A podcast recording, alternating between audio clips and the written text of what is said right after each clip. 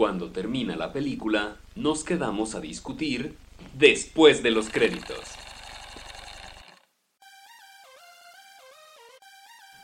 Bueno, pues estamos en este episodio de Después de los créditos. Yo soy Diego y estoy con Germán. ¿Qué pedo, Germán? ¿Cómo andas? ¿Qué huele? Pues bien, aquí miren, empezando la semana. o terminándola. terminando la semana. O a mitad de la semana. Depende de cuándo estén escuchando este bonito podcast, señores. Ese chiste nunca se va a acabar. Jamás. Diario. Esa es la forma. Esa es la como el sello de este, de este podcast. Así lo comenzamos siempre. Ya saben que así va a ser. No se haga. Así somos de chistoretos y así nos gusta hacerlo. Así que gracias. Así es. ¿Con qué trailer quieren que empecemos esta semana? Ah, vamos a empezar con el que salió hoy, ¿no? ¿Qué trailer salió hoy? Sí, sí, salió hoy. El de, de, de Don't Die.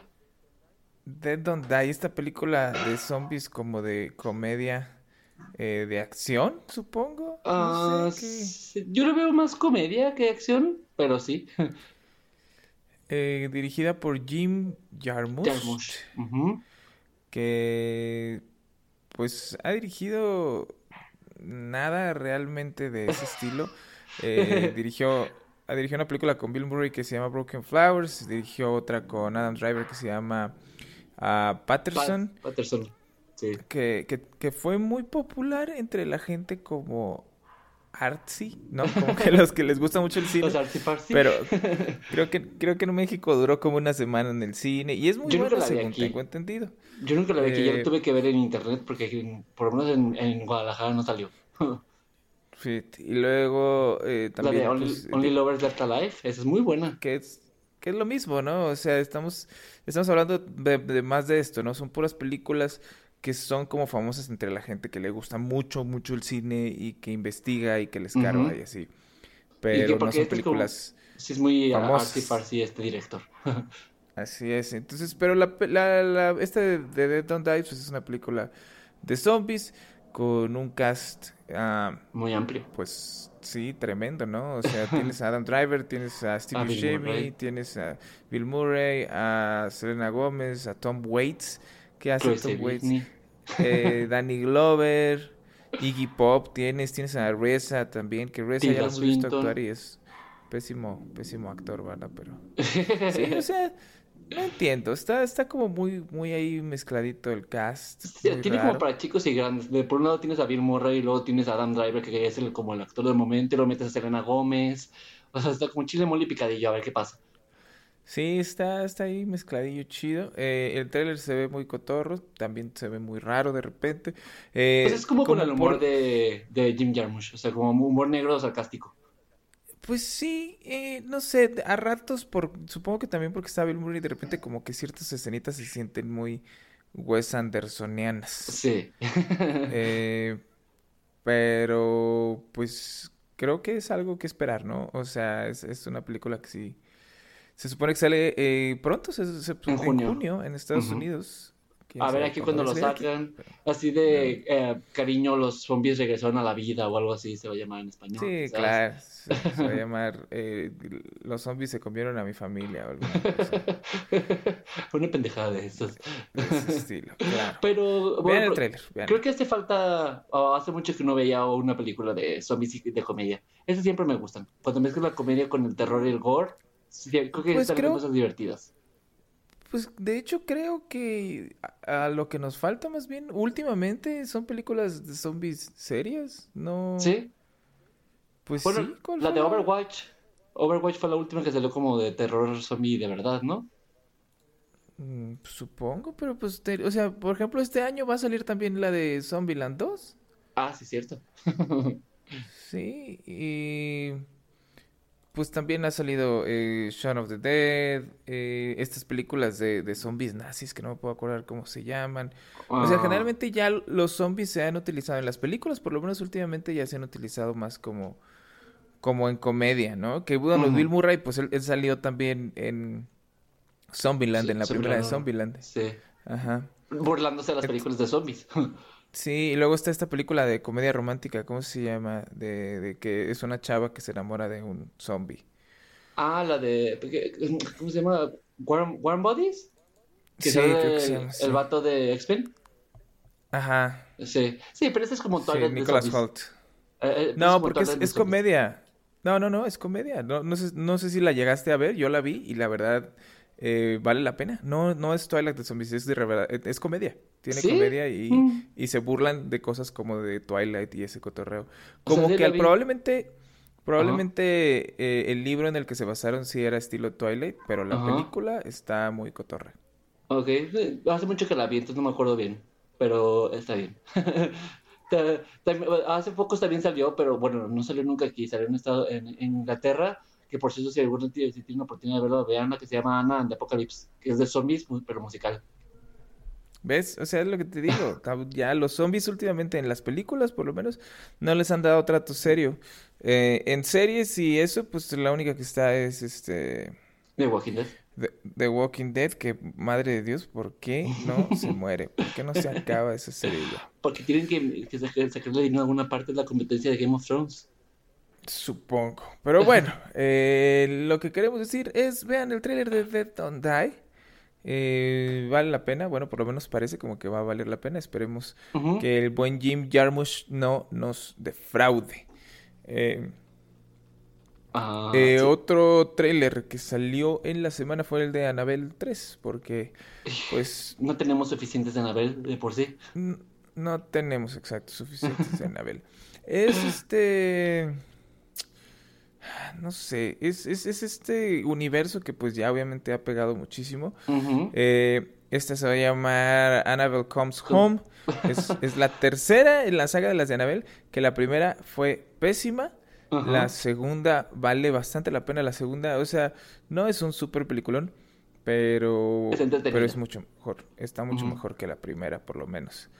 entonces, la segunda de Annabelle la dirige eh, David F. Sandberg, que es, el, eh, bueno, él, ha hecho otras películas que sí valen la pena también, que se aguantan. Dos, tres, pues, como la de Lights Out, que, que, no sé si llegaron a ver el, corto en YouTube, que era de este esta mujer que se va a dormir y cada que apaga la luz se ve como una sombra que ah, se va acercando cada vez más.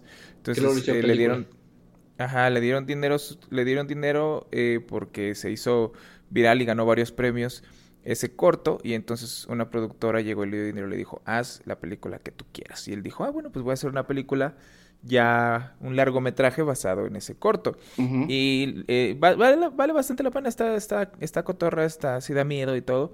Eh, y, y, está como, se siente muy fresca durante toda la película. Y entonces, pues James Wan le dijo, oye, ¿sabes qué, mano? Sí la armas. Jálate y ármate la segunda de Anabel. Y entonces la segunda de Anabel se siente como, pues, como cualquiera de Anabel, tal vez, como cualquiera del conjuro, pero los sustos y eso sí varían, van cambiando durante la película, sí tienes cositas sí, que te No, es, sí, o sea, es, es, mejor, es mil veces mejor que la primera. Pues, pero James Wan entonces como, eh, James Wan es como el Nick Fury de la película de, del conjuro. de las películas del conjuro. Sí, pues él, él comenzó con todo. Él, él es el que hizo la primera y todo. Este, y entonces, pues ya tiene a sus escritores preferidos y Es como el, encargado del universo, entonces, como quien dice. Básicamente, pues mira, esta película, esta tercera, la dirige Gary Doberman. Que Gary Doberman es como el escritor de, de todo este universo. Escribió las, las, ha escrito las dos de Annabelle, escribió la de la monja. Eh, escribió la de, escribió la de eso, la nueva de eso, de, ¿Ah, eh, escribió las, sí, escribió las dos partes. Este. Entonces, ha escrito varias partes de, este cotorreo del conjuro. Y pues ahora. el universo, aunque sea. Ajá, y ahora ya le toca. Ya le toca dirigir. ¿No? Eh, esta esta la, la, dirige él y la escribe junto con James Wan. Ah, entonces, bueno, pues si está involucrado el, Nick Fury, pues. Pues puede que sea bueno. Sí, sí, pues puede que sí. El, el trailer se ve, pues, más de lo mismo, ¿no? Una vez más eh, está Anabel en un cuarto con muchos otros juguetes o cositas medio que se ven como tétricas diabólicas. Eh, hay un personaje ahí nuevo que no sabe qué show. Le dicen, no te vayas a meter ahí, no vayas a tocar a la muñeca. ¿Y qué es lo que hace? Se mete ahí, toca la muñeca despierta a Anabel y entonces pues empiezan a aparecer espíritus y todo durante este por toda la casa. como que también ya es, una tendencia en este, no sé si en el universo o por este tipo de películas de hacerlo con familias, sobre todo de, niños y niñas a las que las aterrizan, aterrorizan los, eh, los tipos de amenazas. Me recordó a la 12 del, conjuro también, o sea, por el tipo de sustos y el tipo de historia. Sí, no, claro, el tipo de historia y el tipo de sustos, pues digo, por algo son del mismo universo, ¿no? O sea, ya sabes a lo que vas y ya te gusta el conjuro y esto, pues obviamente el chiste es que quieras ir a ver. Eh, va a tener obviamente sus variaciones para ser como única, se supone. Pero sí, en general se tiene que sentir como cualquier película del conjuro.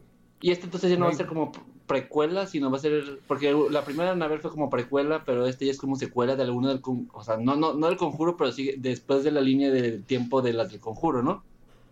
Pues según me acuerdo, la 2 se termina en que se llevan ya la muñeca a los cuates estos del conjuro. Y aquí ya aparecen en la película. O sea, en el trailer se ve que aparecen ellos. Sí, entonces probablemente la tengan ahí ellos en un cuarto y, alguien se la robe o se muden ellos o alguna cosa. No sé, no entendí muy bien por el trailer. no. Pero, y, no, y no sigo tan de cerca el conjuro, o sea, no me sé así 100% la historia. Eh, pero según recuerdo, en eso terminaba la 2 y esta se ve como que empieza que la tienen ahí como en una vitrinita.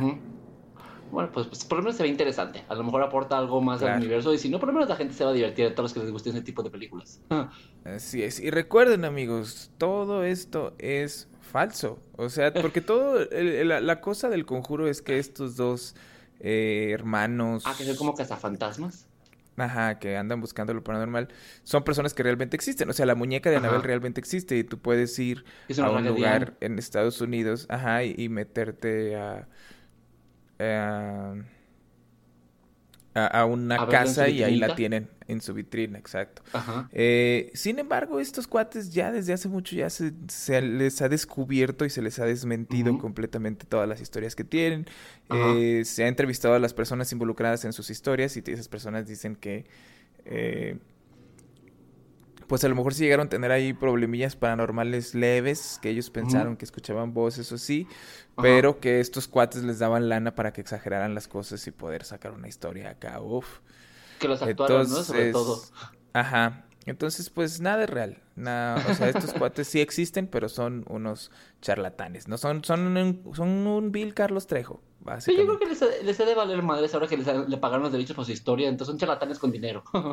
no, claro, claro. Yo lo que digo es nada más la gente que las va a ver y que ve que dice ahí basado en hechos reales. Ah, no, son reales. No se lo crean, amigos. sí, es marketing, eso es todo. Ah, pero bueno, tercer trailer que vimos fue... El de Dora. El de Dora la Exploradora. Van a sacar una película de Dora la Exploradora. Vimos el trailer. ¿Para quién? es esta película, Diego? No entiendo. Explícame tú para quién es esta película. Yo cuando la estaba viendo me recordó muchísimo hasta la historia, es la, de Lara Croft. O sea, aquí no nomás es, no es el papá, pero son los papás que se van a investigar a la selva y de repente los secuestran y a ella también y ella termina yendo a buscarlos. O sea, es la historia de Lara Croft para adolescentes. Parece. pues sí, y no, porque también tienes este cotorreo de que, de que ella tratando de encajar en la escuela y conociendo amiguitos nuevos. Sí, pero eso seguramente se le dura como 10 minutos de película. Pues sí, y eh, digo, algo muy importante que hay que hacer notar es el esfuerzo grandísimo que hizo Eva Longoria para subir de peso para salir en esta película. ¿Ustedes pensaban que nada más Christian Bale podía subir y bajar de peso? No, Eva Longoria sale muy gordita en esta película. ¿Qué le pasó a Eva Longoria? bueno, pues, pues, pues, pues, ya, ya creció, ya, ya, ya tiene más años, ya, ya, ya pasó su época de ser sex symbol, pues. Oh, bueno, Madonna ya tiene más años y bueno, ahorita sí ya no, pues, pero duró muchísimos años, o sea, tenía como 60 años y todavía estaba bastante conservada. Eh, Angelina, Angelina Jolie, o sea, Eva Longoria Digo, pues allá ella, pues, ¿verdad? Pero, eh, eh, pero la ves, o sea, yo duré un rato cuando vi el tráiler, hasta que no la escuché hablar, dije, no manches que este se va ¿Y hasta quién es?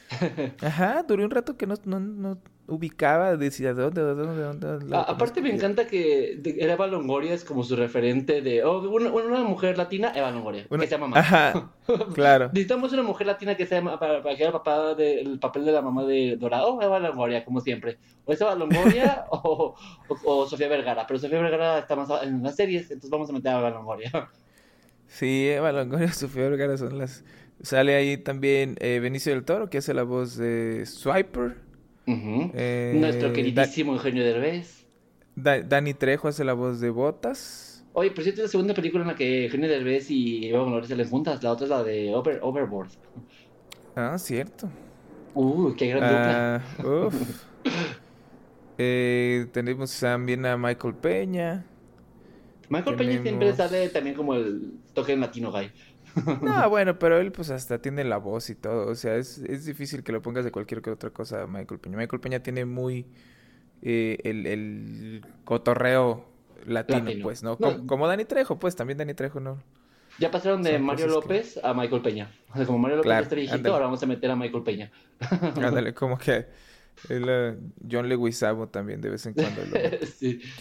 Eh, Pero pero es- está raro, pues es que Sí. está raro porque es, es- es- o sea, no es una película tan infantil, obviamente, como es la caricatura de, de Dora la Exploradora. Eh. Lo que yo pienso, y, y te lo mencionaba hace rato, es que pues es que Dora la Exploradora, o sea, lo primero que yo pensé cuando vi que anunciaron el tráiler, que dijeron, ya está el tráiler de Dora, yo dije, oye, están llegando como 10 años tarde a esto cotorreo, o sea... Sí. Dora la Exploradora ya pasó de moda. Ahorita ya están lo que los Backyardigans, ya está que Peppa Pig. ¿Qué están haciendo Paw Patrol. 10 años después? Exacto, ¿no? Todo ese cotorreo. O sea, ahorita ya Dora la Exploradora ya es de... O sea, los morros de Dora la Exploradora ya tienen como 15 años. Y entonces ves el trailer y dices... Ah, bueno, pues sí es para ellos probablemente la película, Para ¿no? los morros que Porque- ya crecieron. Sí, exacto, porque ya es como de la, de la secundaria el cotorreo. Ajá. Eh, entonces no se ve como que es una niña Dora la Exploradora, se ve como que es una Ya está en la adolescente. secundaria. Me, me gustaría muchísimo y me daría muchísima risa que en algún momento de la película dejaran de lado el drama y se pusieran a dar clases de, de español o de inglés. O sea, ya ves que en México era para que la gente aprendiera inglés y en Estados Unidos para que aprendiera español. Entonces que se detuviera así de, "Ay, amigos, ayúdenme a encontrar este camino. ¿Cómo se dice eso? Map. Vamos a usar el map. Pues mira, también va a salir. Hay una parte del tráiler donde se ve que se encuentra con su primo Diego, que es el de Ajá. Diego Go. Diego Go, claro. Así me decían cuando era, cuando era adolescente gracias a Dora la Esperadora. Claro, entonces ya ves que Diego era el que enseñaba español Ajá. y, y Dora era la que enseñaba inglés. Entonces ya no sé. Ah, muy padre que, que hicieran un se chiste, ve- chiste meta enseñando idiomas. Se ve bien, se ve... Se Es una- ve... o sea, no es una película que iría a ver al cine, pero Jamás. está bien. Sí, pues sí, obviamente nosotros no somos el, El el target. target, el, claro. Pero pues ahí está.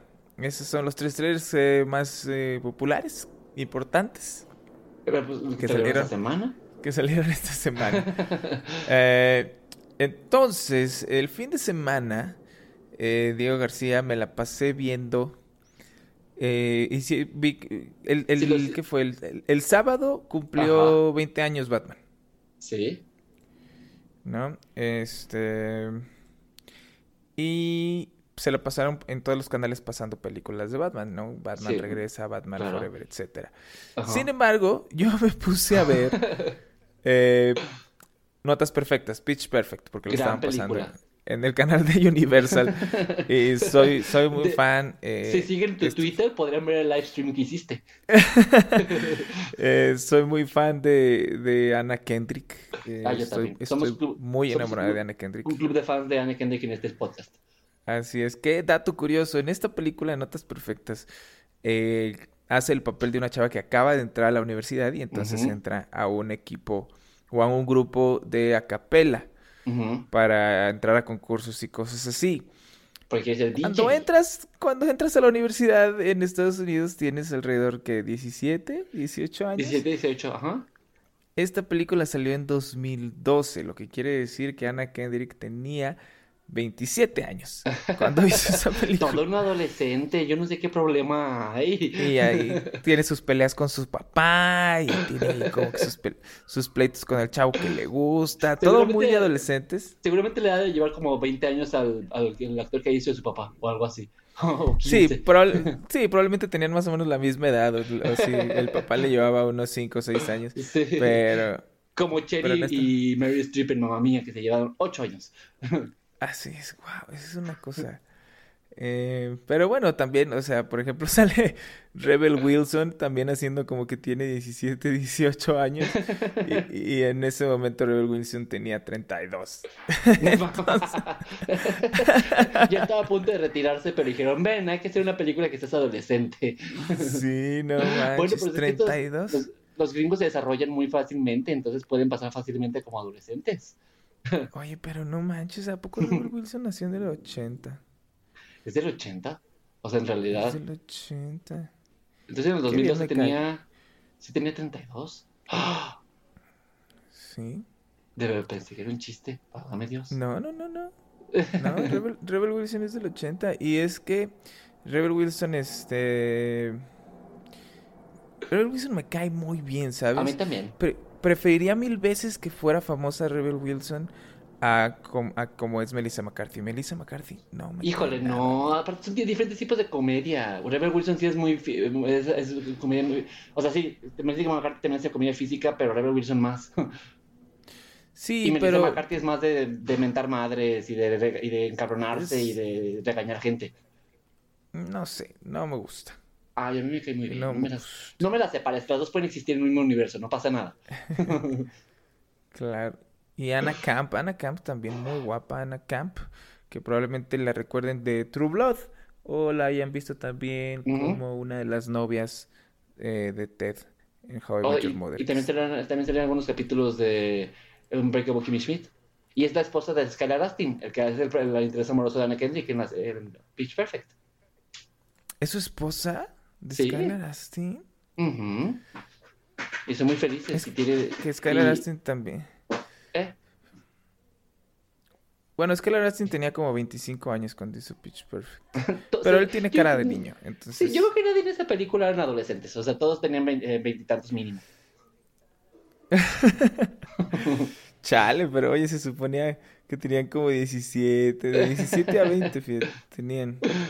No, pues de 25 a 30 más bien, en realidad. Pero, y eso es en la primera película. Las siguientes, las siguientes películas todavía siguen creciendo y se llenan en la universidad. Sí, claro, no, sí, porque supone que habían reprobado varias veces y cosas así para sí. quedarse. Pero, Pero por ejemplo, sale Adam, Adam, Divine. Adam Divine me cae. Sí. Es que el cast es pura gente que dices. Qué bueno que nadie era tan famoso todavía en ese tiempo y los pudieron juntar. Pues en esa película fue como se hicieron famosos casi todos, ¿no? Creo que sí.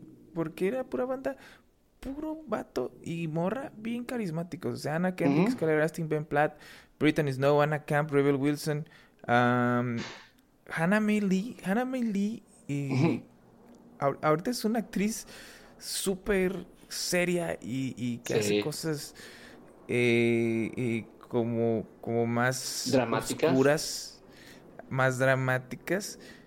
Y, pero la tuvimos en, en Pitch Perfect, man. O sea, es que Pitch Porque en ese tiempo hacía más cositas así, más, más mensitas, más. Sí, pero... según yo, o sea, a, a, Twilight fue los con los que empezó a Anna Kendrick a ser, a ser reconocida, pero, o sea, porque sí, Anna Kendrick empezó en Twilight, amiguitos.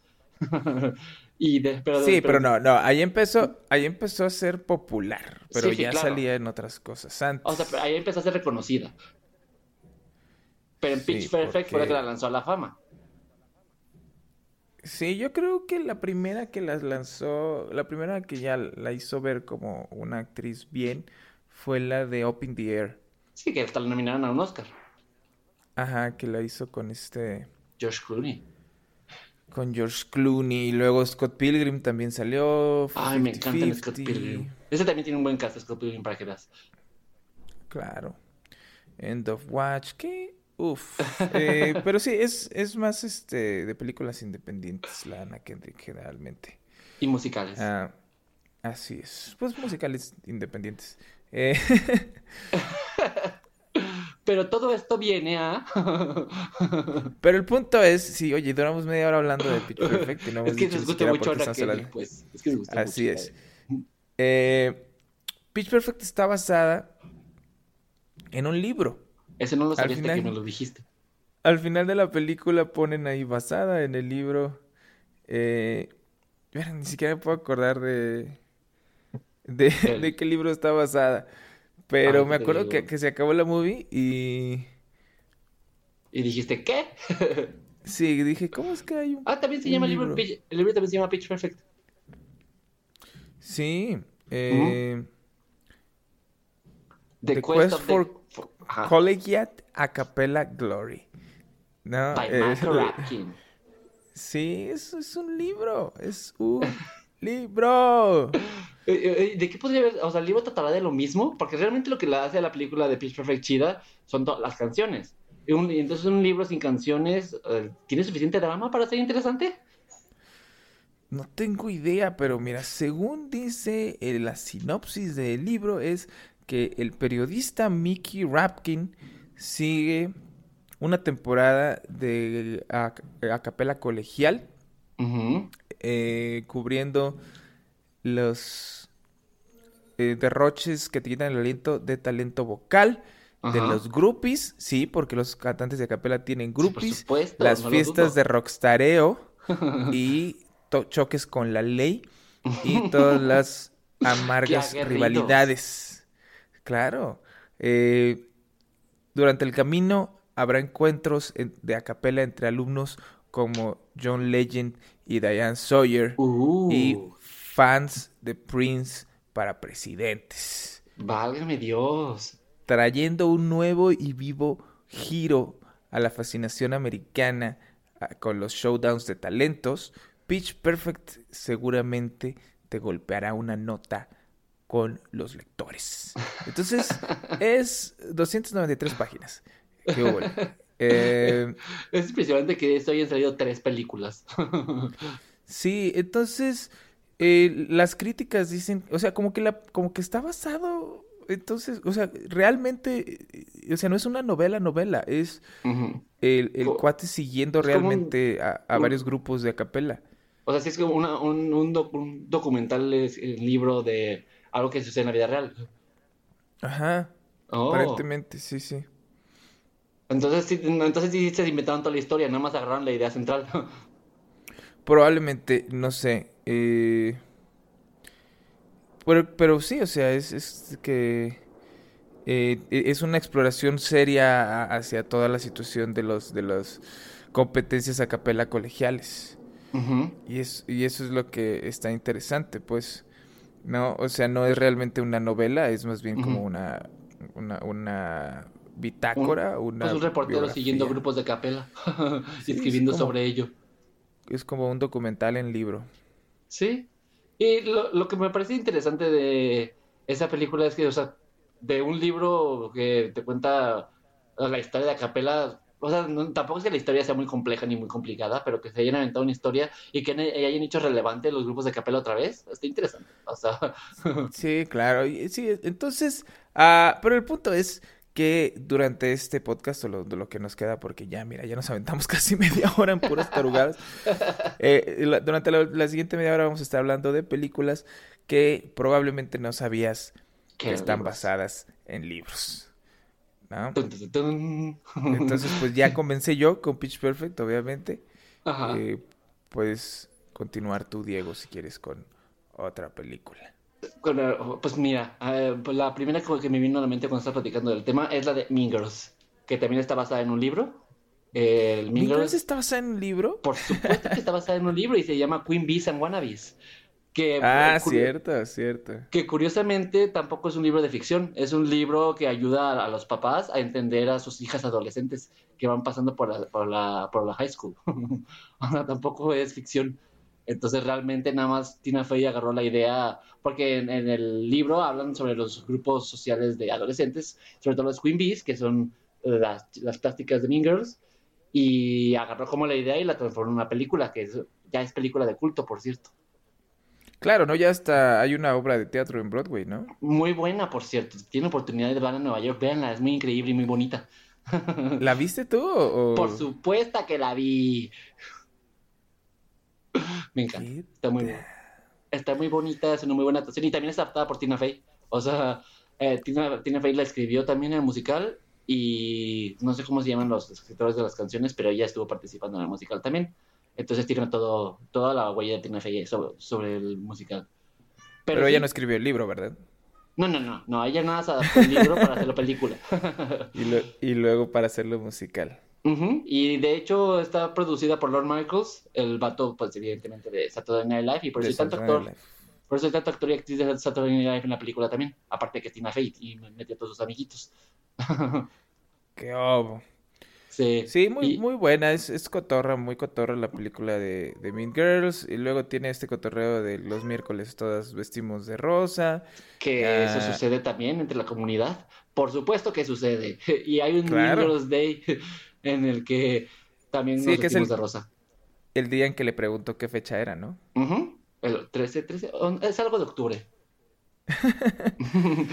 y el año pasado cayó en miércoles, entonces fue doblemente Mean Days. Y nos divertimos mucho. claro. Y el libro es, es como de, de superación personal, ¿no? No, es no. Como de... es más bien como para ayudar a los papás a entender a sus hijas adolescentes y lo que está pasando cuando van por la escuela. O sea, como de, oh, de que tampoco es una novela, pues. No, no, es, es realmente de, de puros tips. De hecho, el, subtítulo es Helping Your Daughter Survive Clicks, Gossip, Boys and the New Realities of Girl World. O sea, ayudando a tu, hija a sobrevivir los chismes, los chicos y las nuevas realidades del mundo de las chicas. O sea, es como el qué pedo con de Jordi Rosado, pero. Con Pero para entender a tus hijas que están yendo a la escuela y no sabes qué está pasando, están entrando en drogas, están juntándose con chicas que no deben de juntarse, este libro seguramente te ayudará a entenderlas. wow. Ah,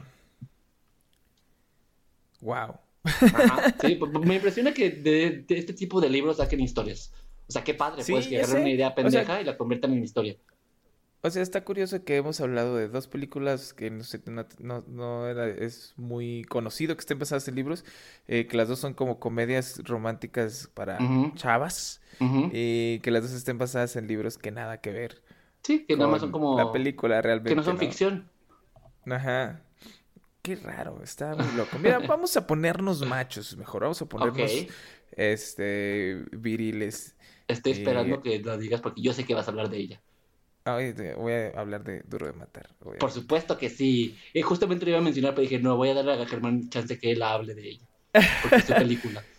es que, eh, curiosamente, todas las de Duro de Matar, si no me equivoco, están basadas en, en historias o libros o eh, artículos periodísticos. Creo que, creo que la 2 está basada en un artículo periodístico.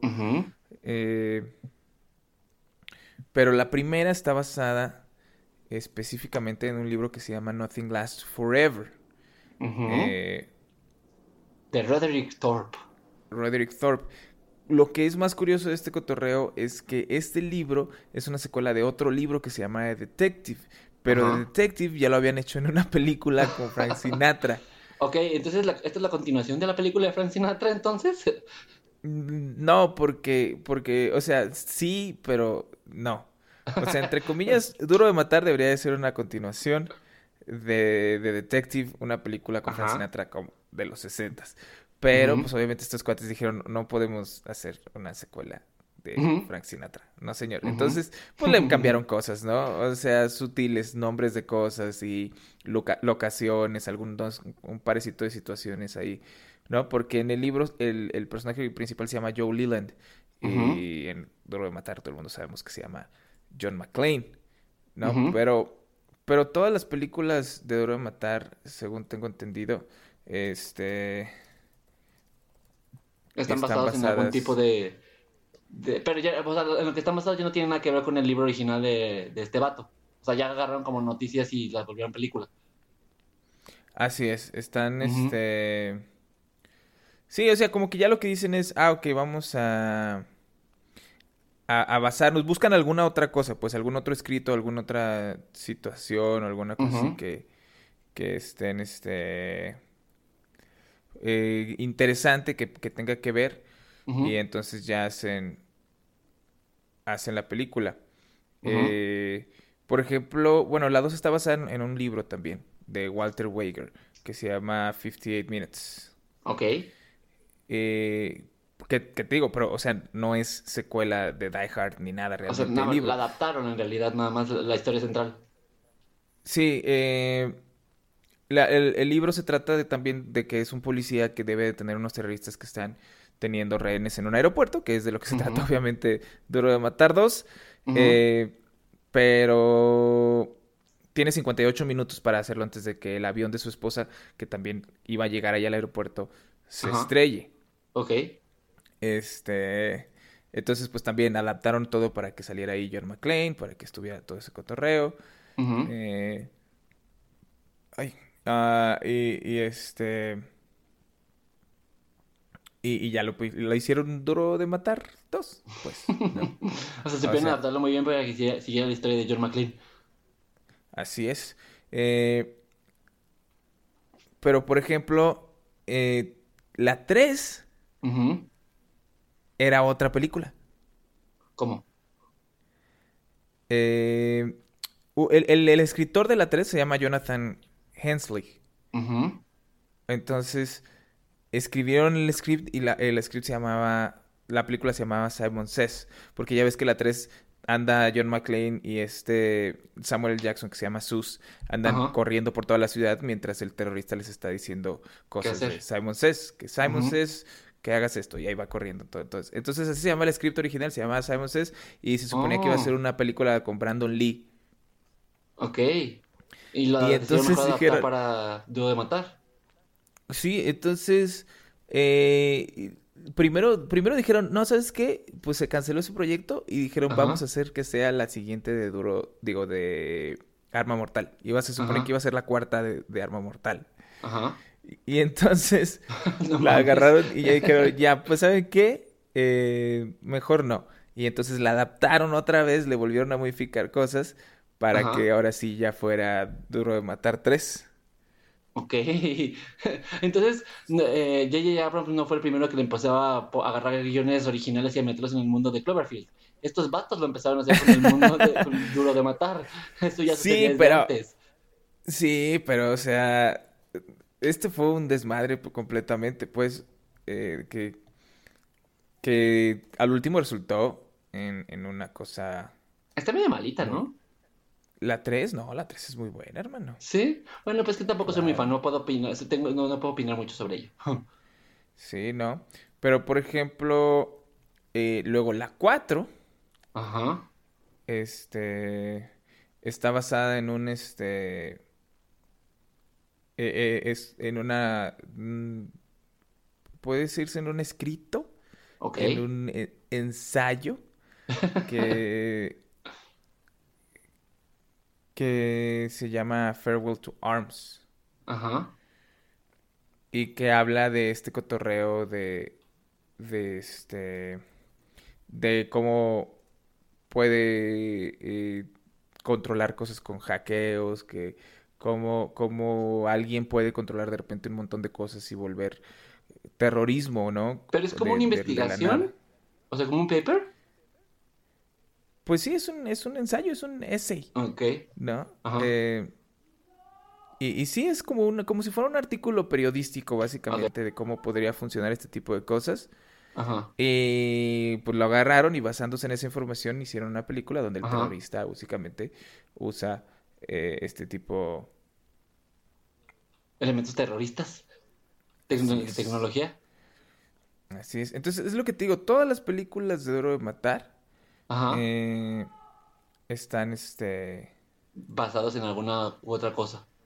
Así es. Sí, ¿Cuántas no, no películas las hay de Duro de Matar? Cinco. Válgame, ya. Sí, creo que la 5 es la única que sí de plano no está basada en nada. Dijeron, ya se Eh. nos acabaron los escritos, ya no hay más guiones que agarrar, invéntate la historia. Sí, y, y supongo que también por eso es como la, la peor. ¿Cuál es la que sale como un chavo flaquito que es como un DJ o un hacker? Es hacker, es la 4. ¿Es, la cuatro? Ok, ya, sí, sí. Es que el actor ese es DJ en la vida real también, ya me acuerdo.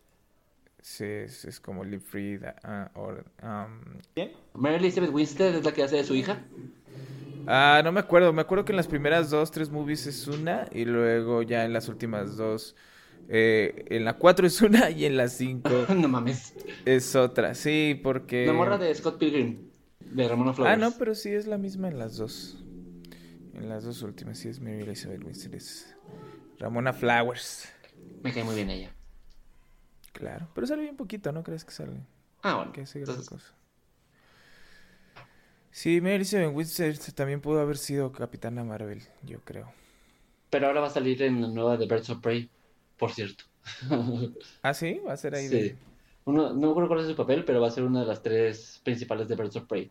Entonces, Jay.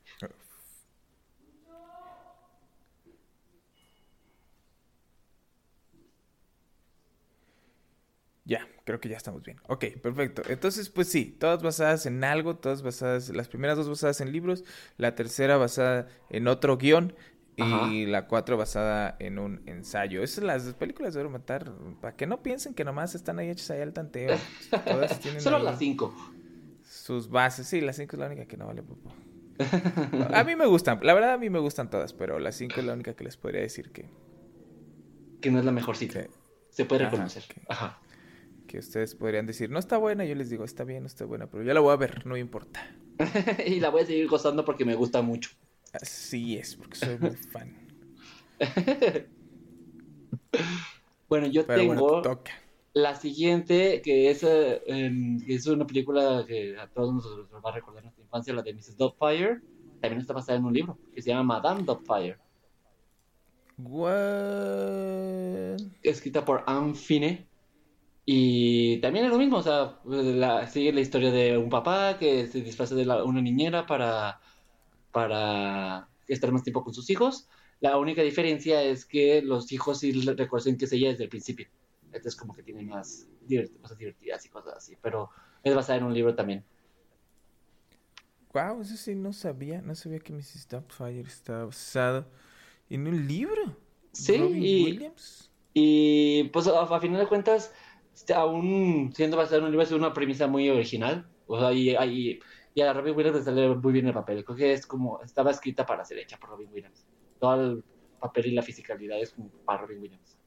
No he leído el libro, pero se ve interesante que al parecer es novela young adult. Entonces es justo el tipo de novelas que me gustan. Voy a ver si me doy una, una vuelta para leerlo. ¿Crees que, ¿Crees que te guste? Pues mira, ya vi la película, entonces ya sé qué va a pasar, ya me spoilé todo. ¿Cuál es el chiste? Igual me voy a divertir. Ah, bueno, bueno, pues probablemente no sea igual, quién sabe. A lo mejor al final se termina muriendo Mrs. Fire y a ver qué pasa. Y, y estuvo muerta todo el tiempo. A lo mejor era, era un fantasma que los hijos estaban alucinando porque se sentían solos. Uh, sería una gran se- secuela, fíjate. Bueno, pero Mrs. Fire está basada en un libro también, para todos los que no lo sabían. Al parecer, creo que muchas películas infantiles en general son basadas en libros, que es una buena idea, porque hay muchos libros infantiles que merecen ser hechos libros, películas también. Pues sí, eh, y además Miss Doubtfire era como de las primeras ocasiones en las que Pierce Brosnan eh, Mm, hace comedia, ¿no? hacía eh, eh, y, y, en, y cine, pues, porque Ujú. Pi- Pierce Brosnan antes que esto había hecho mayormente series. Todavía no ha salido como James Bond, apenas está No, empezando. to- todavía no era James Bond. Ujú. así es. Pues entonces está, está, está padre. Me gusta. Desde, creo que es de mis películas favoritas de, de Robin Williams. Está muy divertida. Sí, sí. Eh, ¿Sabes cuál está también basada en un libro? Que es que estas cosas eh, son como mis favoritas. Ujú. Eh, Goodfellas. Está basada en un libro. Goodfellas está basada en un libro. Y está basada en un libro que tampoco es de ficción. También es de un periodista. Ajá. El libro se llama Wise Guy, Life Ajá. in a Mafia Family. Ujú. Y sigue a Henry Hill, que es un informante que huyó de la mafia y eh, tratando de corregir como las cosas que había hecho Ajá. mal durante todo su tiempo que estuvo en la en la mafia. Y este Scorsese pues leyó el libro y se le hizo uf, Interesante para hacer la película. Sí, se le hizo como que estaba muy muy real, pues. Ajá. Eh, y originalmente la película se llamaba Wise Guy, de hecho, por lo mismo de que así se llamaba el, el libro. Ajá. Eh, sí, entonces se iba a llamar Wise Guy originalmente. Ajá. Y, Y entonces, este, durante la película, Scorsese le preguntaba cosas al periodista este que hizo el libro y todo el show. Y ya mejor dijeron, no, mejor hay que ponerle Goodfellas. Y ya le cambiaron el nombre a Goodfellas. Pero el libro, te digo, no es, no es de ficción, el libro es, es basado en, cosas reales, ¿no? Es tipo como la de Pitch Perfect, pero con mafiosos. pero con mafiosos. personas. Sí, o sea, sigue a un cuate nada más en específico, ¿no? Un cuate que estaba en la mafia y ya no está en la mafia y trató como de corregir su vida. Pero pues por lo mismo el cuate pues sabía muchas cosas de cómo funcionaba la mafia, ¿no? Ajá. E, el mundo de la magia. Mafia. Así es. Y entonces pues ya Scorsese leyó el libro y le fascinó y entonces dijo yo quiero hacer una película basada en todas estas situaciones. Y así es como tenemos Goodfellas, que pues Goodfellas yo creo que es la película de mafias por excelencia, eh, ¿no? No sé, es, es ese y después el padrino, o será primero este, luego el padrino? No, yo digo que primero es el padrino, ¿no? No sé. Eh, porque el padrino sí es un buen drama y todo el show, pero películas así de mafias como Goodfellas, no sé. pero el chiste es que también es, no, al parecer, eh, pues Scorsese agarró una, una idea divertida, bueno, una divertida, diferente y la adaptó bien a una película. Así es. Yo justamente me acabo de dar cuenta que la película de, Cruel Intentions, la de juegos sexuales, es adaptada de un libro también. Que, bueno, primero fue a, que este libro, el, que está adaptado, la adaptaron primera película con Glenn Close, que se llama Dangerous Liaisons. What? Ajá, o sea, la película, el libro original está, o sea, la, Cruel Intentions está adaptada a la modernidad en Manhattan, pero el libro original es un libro hecho en la aristocracia francesa eh, de, los primeros siglos y que es así la adaptaron a una película con Glenn Close y creo que es Michael Douglas, no me acuerdo. Pero... John Malkovich. Ah, John Malkovich, tiene razón. Este, y luego ya hicieron la película Cruel Intentions, que es una versión moderna del libro y la película pero la idea central es la misma. Michelle Pfeiffer. Michelle Pfeiffer es el, eh, el papel de Michelle Pfeiffer es el mismo de Selma, Selma Blair en la actualidad. El de la chava. Sí. Uma Thurman. Uh Sí, y es muy buena la película original. Esa película de, de Dangerous Liaisons es muy buena. Me gusta más Call Intentions, pero también es muy buena esa. Oye, pero en esta la apuesta es sobre una mujer que se acaba de casar, ¿no? Es como... No es, o sea, no, no está tan... ¿Sabes? Porque, porque Cruel Intentions es la chava nueva de la escuela. La inocente que, que hay que quitarle la inocencia de encima. Ajá, y esta... Eh, y, está, es... Ben Close es la... Es, es, es, es una viuda. Ajá. Es una viuda y el examante de la viuda hacen la apuesta para corromper a una mujer inocente que es recién casada. O sea, es Michelle sí es un desmadre. Sí, sí, sí. Sí es un desmadre. O sea, la de Cruel Intentions es como muy light. no se metió. Bueno, el más fuerte que metió fue la cocaína y la drogadicción, pero de más. no, y de que pues, el vato. El vato quería. Era, era que su prima. Su, no, su hermanastra. Su hermanastra. Su step, sister. Sí, y este vato como que, en realidad quería con la hermanastra más. Ajá. Que, también en la película de Dangerous Relations sí tienen como un cotorreo entre ellos dos, entre John Malkovich y Glenn Close. Michelle Pfeiffer... Sí, claro, pero, pues, eh, eh, pero ellos son amantes, eh, o sea, ellos no son... No ellos no son familiares, pues. Michelle Pfeiffer hace el papel, perdón, Michelle Pfeiffer hace el papel, de Reese Witherspoon y Uma Thurman es la que hace como de, de Mabler. Y esto todo está basado en un, en un libro así al estilo de Ajá, pero, pero es un libro al estilo de, de, eh, de mujercitas ajá, y de... Ajá, que es en, la aristocracia, que la Dangerous Relations está basada enteramente igual que en el libro. Ya para Cruel Intentions lo adaptaron, pero el libro original es como la película de Dangerous Relations. ¿Y sabes de qué año es el libro? ¿Sabes cuándo salió ese libro? Mm, a ver, ay, no sé. Ah, ahorita nos va a decir internet en qué año salió, pero ah, no sé si sea de la época. No, no me parece. Ah, sí, 1782. Wow. Sí, entonces pues sí es, sí es así como, como mujercitas. De, la época en la que estaba. Prejuicio. Ajá, de la época en la que estaba, eh, está hecha la historia, pues. Wow, oye, pues estaban muy heavy. y aparte es francés, por cierto. Les ah, eso es Dangerouses. Eso explica muchas cosas. de ahí viene todo el cotorreo y el, las apuestas y así. Pero las, cualquier, el, libro el libro parece que es bueno y las dos películas son muy buenas. Cualquiera de las dos son buenas. Y, tienen sus cosas, entonces están chidas y tienen un buen cast ambas películas. Entonces son buena selección. ¿Qué tal? ¿Y tú?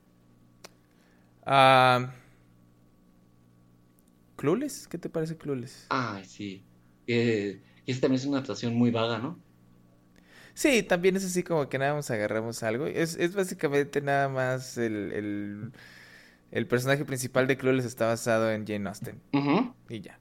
En la de Emma, ¿no? Sigo, perdón, en la, en la novela de Jane Austen, Emma, sí es lo que quise decir. o sea, y, sí, eso está así como... Es muy loosely. Ajá. Sí, o sea, pero bueno, o sea... Es, es como... No, no creerías que el personaje principal... Que una, que una película que es, como de los noventas esté basada en un libro de 1815. sí, se nada más agarraron como la idea del personaje principal y ya, lo demás lo desarrollaron. Sí, pero bueno, está bien. Mira, vamos a. Como eso está chafa, eh, te, te, subo la apuesta. y... Um, Yumanji. ¿Está en un libro? Yumanji está en un libro. No mames, no sabía. Sí, de Chris Van Allsburg, un libro de 1981. Que, que también se llama Yumanji. ¿Así? que también se llama Jumanji y pues alguien lo agarra. Es, es raro, ¿no? O sea, porque es es este cotorreo de o sea, súper popular. La, la, película es súper, súper, súper popular. La es culto. Todos, ajá. Y y tú dices, ¿qué? ¿Cómo? ¿Qué? ¿Cómo? ¿Cómo puede ser? Y es, y es un libro de, de... O sea, ni siquiera es una novela, novela así... como...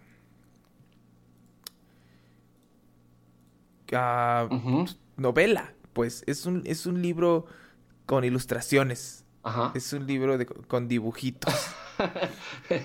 Ajá. Y, es, es como muy para niños el cotorreo. Oh, o sea que son, más dibujos que texto. Sí, eh, entonces, es, sí, son, son imágenes gigantes. Eh, y entonces tienen textitos abajo.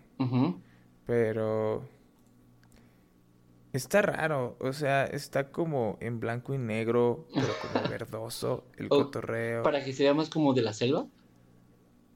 No, no, por no es, no es, o sea, no, no es de ese verdoso, está como, como, como viejito. Ok. Pero... No sé. Seguramente debe haber agarrado como la idea central y la hicieron película, porque no que tenga la historia de Alan Parrish. ¿O sí? Pues no sé, es que. Es que es. es... Difícil de explicar. Es raro. no, pues es un libro, pues, o sea. Ajá. Y luego creo, creo que había hasta un audiolibro también. O sea, de que el, paquete de, libro con... ¿Con el cassette? Un audiolibro. Sí, pero, pero el audiolibro ya lo, lo leía Robin Williams, ¿sí me entiendes? Ok. o sea... ¿No han hecho el libro después de la película? O sea, ¿fue tan popular la película que hicieron hacer un libro infantil? No, no, no. El libro es como, de, es como de 10, 15 años antes de la película. El libro es de los 80 Ajá. A lo mejor entonces cuando se volvió a salir la película decidieron hacer como un relanzamiento del libro y pusieron a Robin Sí, claro. Por eso te digo, exacto, sí. Es, es, a lo que me refiero. O sea, ¿cómo es posible que hicieron todo este, este show en el que pues ya se hizo famoso eh, la película y todo el show y aún así el libro no se hizo popular. O a lo mejor sí, en Estados Unidos. No creo. no, porque pues no escuchas a la gente en ningún lado hablando del libro de Yumanji. Eso es cierto. Sí. O sea, no, si se menciona Yumanji, se menciona la película, nunca se habla del libro. Así es. Y, y está muy raro. Búsquense si quieren como los dibujos en internet para que vean.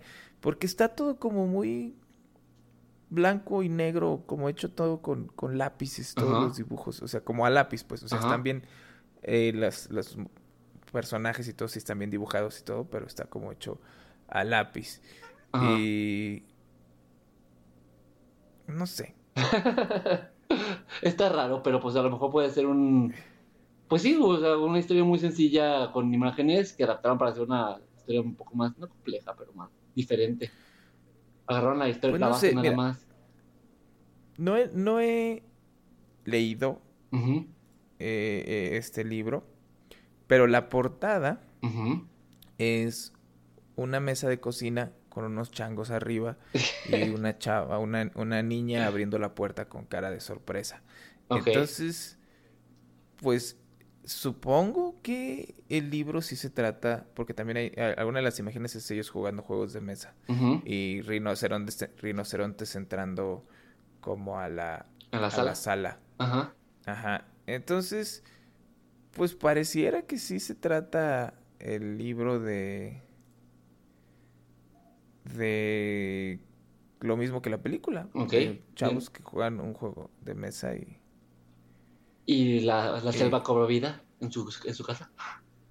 Sí, probablemente. Y este sería ya entonces otro, otro, otra película más de Robin Williams adaptada de un libro. ¿Mm? Sí, creo que encontré aquí un PDF. Vamos a leerlo justo ahorita. Siéntense alrededor de nosotros.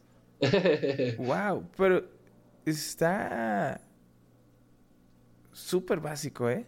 ¿Sí? Sí.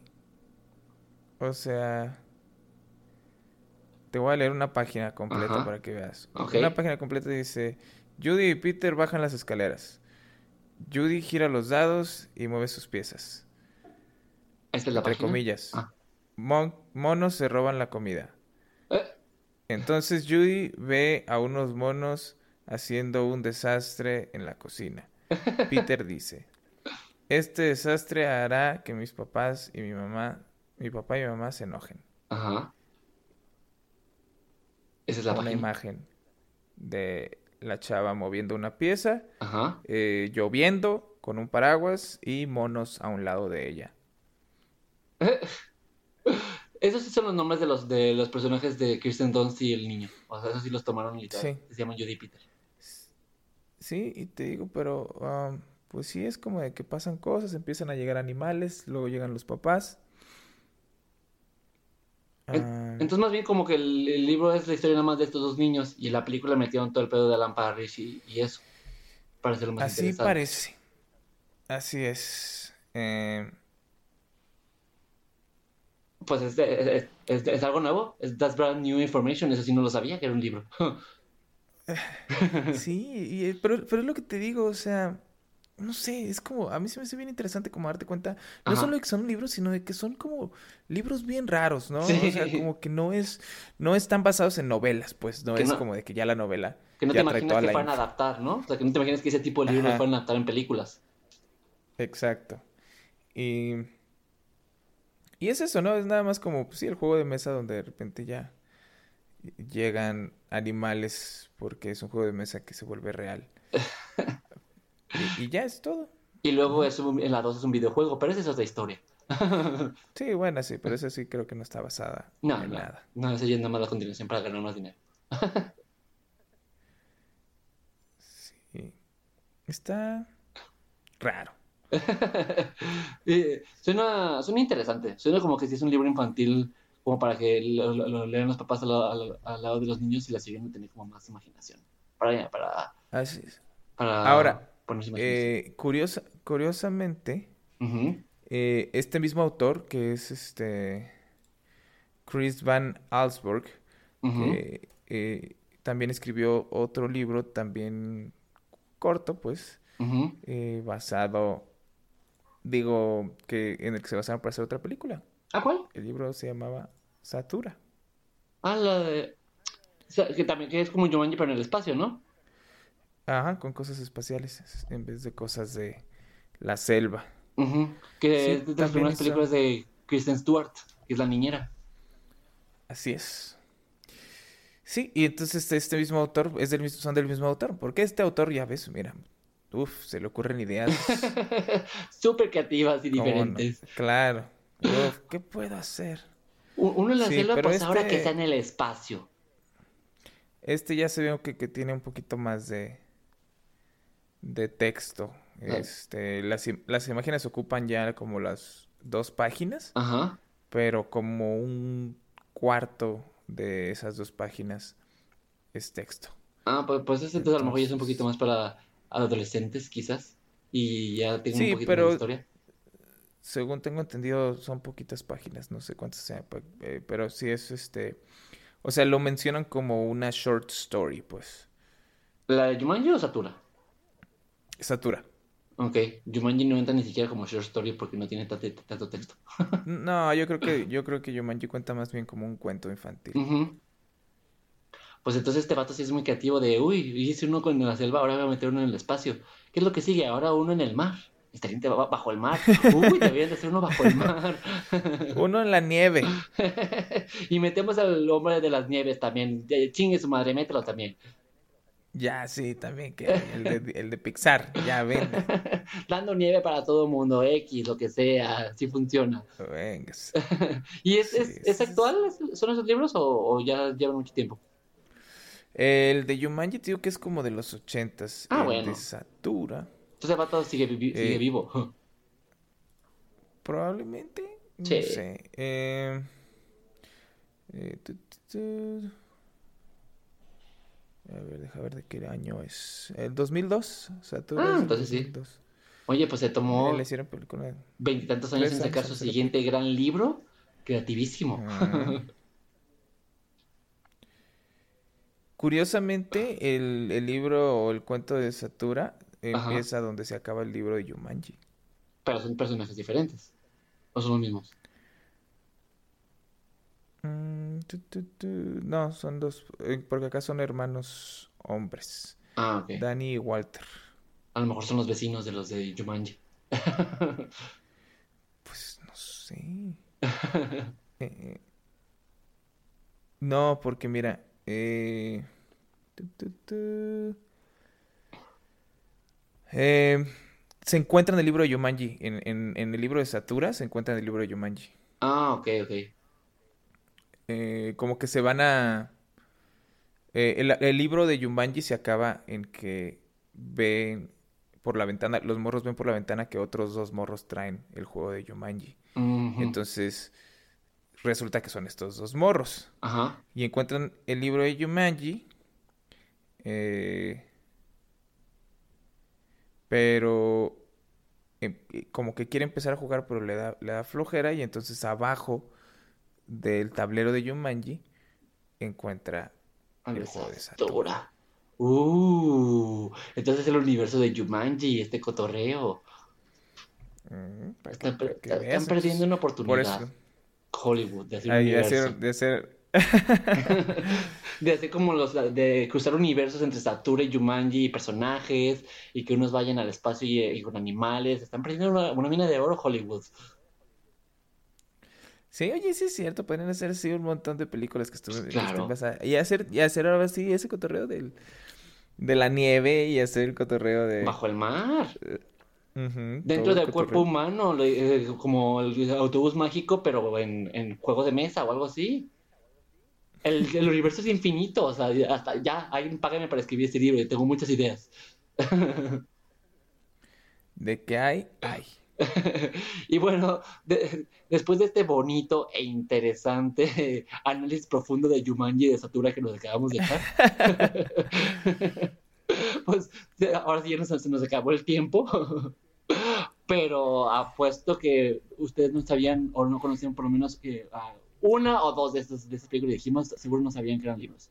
no se engañen. No, y deja tú, y a lo mejor sí que sí sabían que estaban basadas en, libros o historias o algo, pero creo que hicimos un buen trabajo también en describir eh, el tipo de libros en los que estaban basados, ¿no? O sea, por ejemplo, podías, podías tal vez saber que Goodfellas estaba basado en un libro, pero no sabías que era un libro de no ficción, no sabías que estaba hecho por un eh, reportero, y que era sobre un mafioso real que se había salido de la mafia. O que Duro de Matar son diferentes tipos de escritos cada uno y que, en cada una de las cosas y adaptaciones diferentes.